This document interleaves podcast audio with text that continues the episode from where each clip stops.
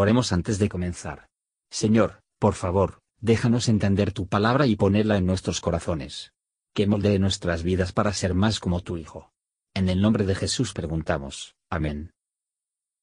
Salmo 73 Ciertamente bueno es Dios a Israel, a los limpios de corazón. Mas yo, casi se deslizaron mis pies, por poco resbalaron mis pasos. Porque tuve envidia de los insensatos, viendo la prosperidad de los impíos. Porque no hay ataduras para su muerte, antes su fortaleza está entera. No están ellos en el trabajo humano, ni son azotados con los otros hombres. Por tanto, soberbia los corona, cúbrense de vestido de violencia. Sus ojos están salidos de gruesos, logran con creces los antojos del corazón. Soltáronse y hablan con maldad de hacer violencia, hablan con altanería. Ponen en el cielo su boca, y su lengua pasea la tierra. Por eso su pueblo vuelve aquí, y aguas del lleno les son exprimidas. Y dicen, ¿cómo sabe Dios? ¿Y hay conocimiento en lo alto? He aquí estos impíos, sin ser turbados del mundo, alcanzaron riquezas. Verdaderamente en vano he limpiado mi corazón y lavado mis manos en inocencia, pues he sido azotado todo el día, y empezaba mi castigo por las mañanas.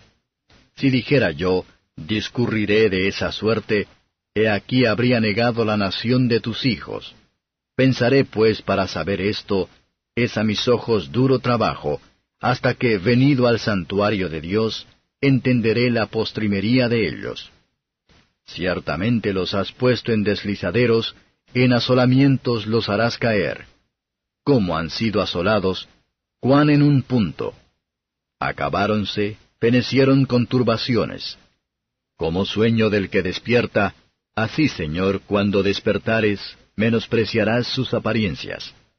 Desazonóse a la verdad mi corazón, y en mis riñones sentía punzadas. Mas yo era ignorante y no entendía. Era como una bestia cerca de ti. Con todo, yo siempre estuve contigo, trabaste de mi mano derecha. Hasme guiado según tu consejo, y después me recibirás en gloria. ¿A quién tengo yo en los cielos? Y fuera de ti nada deseo en la tierra. Mi carne y mi corazón desfallecen, mas la roca de mi corazón y mi porción es Dios para siempre. Porque he aquí, los que se alejan de ti perecerán. Tú cortarás a todo aquel que fornicando de ti se aparta. Y en cuanto a mí, el acercarme a Dios es el bien.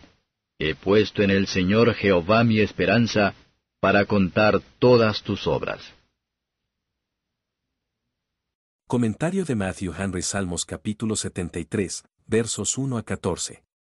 El salmista estaba fuertemente tentado a envidiar la prosperidad de los impíos, una tentación común que ha tratado las gracias de muchos santos. Pero él se establece el gran principio por el cual se decidió a cumplir. Es la bondad de Dios. Esta es una verdad que no puede ser sacudido. Los buenos pensamientos de Dios fortalecerán contra las tentaciones de Satanás. La fe, incluso de creyentes fuertes, puede ser muy agitado y listo para fallar. Hay tormentas que tratarán los anclajes firmes. Los tontos y malvados tienen a veces una gran parte de la prosperidad hacia el exterior. Parece que tienen la menor parte de los problemas de esta vida. Y parece que tienen la mayor parte de sus comodidades. Viven sin el temor de Dios, sin embargo, prospere y sea en el mundo. Los hombres malvados a menudo se pasan la vida sin mucha enfermedad y terminan sin un gran dolor, mientras que muchas personas piadosas apenas saben lo que es la salud y mueren con grandes sufrimientos. A menudo, los malos no tienen miedo, ya sea por el recuerdo de sus pecados o la perspectiva de su miseria, sino que mueren sin terror. No podemos juzgar el estado de los hombres más allá de la muerte, por lo que pasa a su muerte miró en el extranjero y vio a muchos del pueblo de Dios en gran medida en una pérdida. Debido a que los malos son tan atrevidos. Por lo tanto, su pueblo vuelve aquí, porque no saben qué decir a ella, y el lugar, porque beben profundamente de la copa amarga de la aflicción. Habló con sentimiento cuando hablaba de sus propios problemas, no hay ningún contendiente contra el sentido, sino por la fe. De todo esto surgió una fuerte tentación de deshacerse de la religión. Pero vamos a aprender que el verdadero camino de la santificación consiste en la limpieza de un hombre de toda la contaminación tanto del alma y del cuerpo. El corazón es limpiado por la sangre de Cristo puesto sobre retención por la fe y por las obras iniciadas del Espíritu del Señor, que se manifiesta en la resolución abundante. El propósito y el estudio de la santidad y un curso de la vida libre de culpa y las acciones, las manos quedan limpios. No es en vano para servir a Dios y guarda sus ordenanzas. Versos 15 a 20. El salmista haber mostrado el progreso de su tentación, muestra cómo prevaleció la fe y la gracia mantuvo el respeto por el pueblo de Dios, y con eso se abstuvo de hablar de lo que había pensado mal. Es una señal de que nos arrepentimos de los malos pensamientos del corazón, si los suprimimos. Nada da más ofensa a los hijos de Dios, más que decir que es servir a Dios, porque no hay nada más contrario a la experiencia universal. Él oró a Dios para que este asunto sencillo para él. Y entendió el final miserable de gente malvada, incluso en el apogeo de su prosperidad no eran más que la maduración de la ruina. El santuario debe ser el recurso de un alma tentada. Aflicciones del justo, terminan en la paz, por lo tanto, él es feliz, goces del hombre impío terminan en la destrucción, por lo tanto él es miserable. La prosperidad de los impíos es, lugares resbaladizos cortos e inciertos. Vea lo que su prosperidad es, no es más que un espectáculo vano, es solo una imaginación corrompida, no de fondo, sino una mera sombra, es como un sueño, lo que nos puede complacer un poco mientras estamos dormidas, y sin embargo, aún así, perturba nuestro reposo. Versos 21 a 28. Dios no permitió que su gente para tener la tentación, si su gracia no fuera suficiente, no solo para salvar de cualquier daño, sino para convertirlos en ganadores por él mismo. Esta tentación, el funcionamiento de la envidia y el descontento, es muy doloroso. Al reflexionar sobre ello, el salmista es propietaria era su necedad e ignorancia hacía vejar a sí mismo. Si los hombres de bien, en cualquier momento, a través de la sorpresa y la fuerza de la tentación, piensan o hablan o actúan mal, van a reflexionar sobre ella por el dolor y la vergüenza. Debemos atribuir nuestra seguridad en la tentación y nuestra victoria no a nuestra propia sabiduría, sino con la grata presencia de Dios con nosotros. Y la intercesión de Cristo por nosotros.